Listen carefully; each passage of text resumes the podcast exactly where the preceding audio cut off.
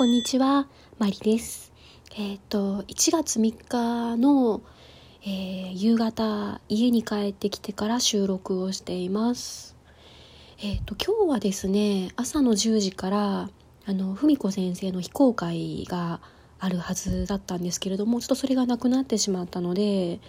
えっ、と、もともと今日弓の毛替えに持っていこうと思っていたんですけれども、え予定よりも早くちょっと家を出ましてですね午前中はですね神戸の御影にあるゆずるは神社っていうところにお参りに行ってました。えっ、ー、とゆずるは神社はですね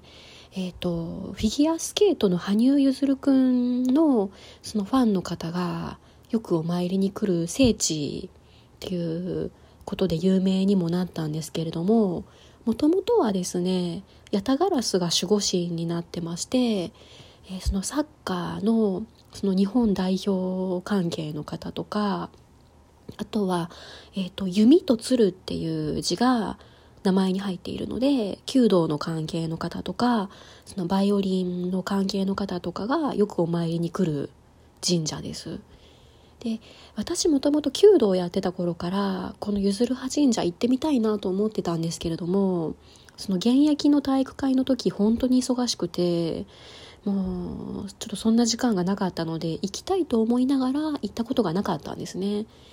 で、まあ、バイオリンを始めたこともあったのでちょっといつか機会があったら行ってみたいなとずっと思っていて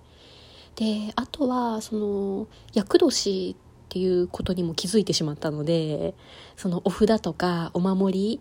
とかを、えー、買いに行ってました。でえっ、とその厄除けの祈祷をしてもらったのとですねあとはですねヤタガラスをモチーフにしたおみくじも売ってましてですねその金のカラスにするか黒のカラスにするか むっちゃ迷ったんですけれどもあのちょっと金のカラスは神々しすぎたのであの黒のカラスの中からですね、えー、最初に目があった子にしました。えーであの無事お参りを終えてですねそこからあの梅田に戻ってきまして、えー、私黒沢バイオリンさんにいつもお世話になってるんですけどその黒沢さんにですね弓を持ち込んで、えー、着替えの相談をしてました。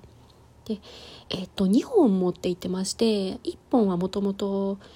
もうあの着替え随分してなかったのでその方そっちの方はもう着替えをしてもらうつもりで持って行ってましてでもう一本はですね今メインで使ってる方の弓なんですけどその最近エアコンとかの乾燥が激しいのかあの緩めた時にダラーンってなってくれない時がありましてでまあ木に良くないのかなと思ってちょっとその長さを見てもらいにっていうのもあって持ち込んでました。で今日結構予約が詰まってたみたいで、えーと、作業に取り掛かれるのが16時からで、えー、弓を2本とも、えー、着替えするのであれば18時半とか19時頃の受け取りになりますっていう話で。うんまあ、明日から仕事なので19時梅田とかちょっとももっと早く帰りたいなとか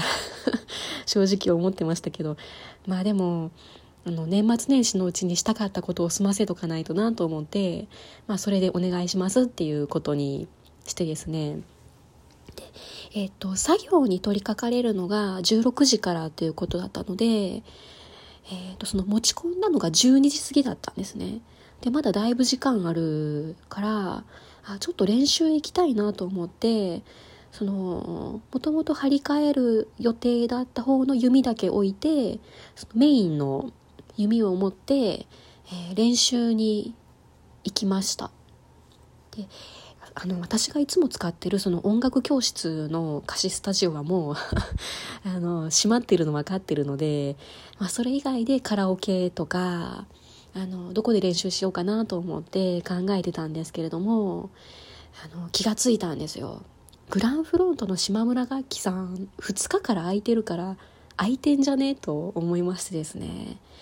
でそのフリースペースっていうんですかね。そのあの電子ピアノの部屋を空いてますか？っていうふうにあの電話してみたらですね1時以降空いてますっていうことで、えーと、1時から2時の間で予約をお願いしました。で、えーと、そこからですね、まあ、ちょうどお昼の時間帯っていうのもありますし練習終わってからお昼食べるともうだいぶお腹空いちゃうなと思ってその行きすがらにですね大丸の2階にスターバックスがあるんですね。で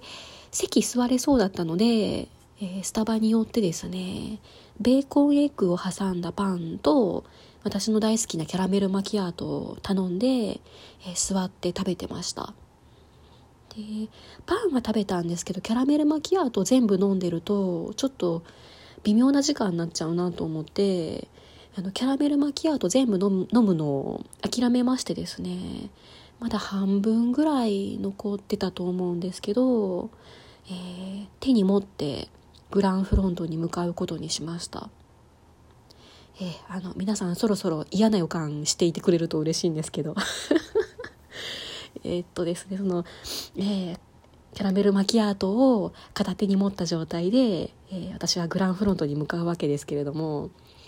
え、今どこのビルに入るためにも消毒やってますよね。で、え、グランフロントのその南側に入る時点で消毒のスペースがありましてですねでキャラメルマキアートを持ったままだと消毒できないぞと気がつきまして